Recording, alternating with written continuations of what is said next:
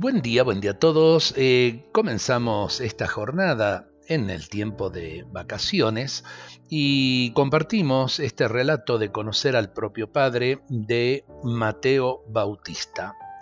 En la sobremesa de una cena de gala un actor contratado recitaba historias y declamaba poemas. Haciendo gala de su amplio repertorio preguntó si alguien quería solicitarle alguna composición. Un sacerdote presente se animó a pedirle que le recitara el Salmo 22.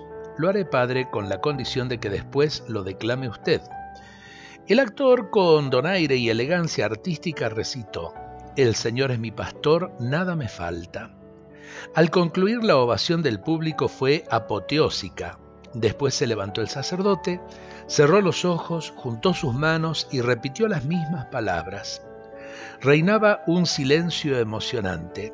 Al terminar de orar el salmo, ninguno de los presentes se animó a romper el silencio, solo el actor se levantó y exclamó, Señoras y señores, ustedes se habrán dado cuenta que yo conozco el salmo, pero que este hombre conoce al pastor.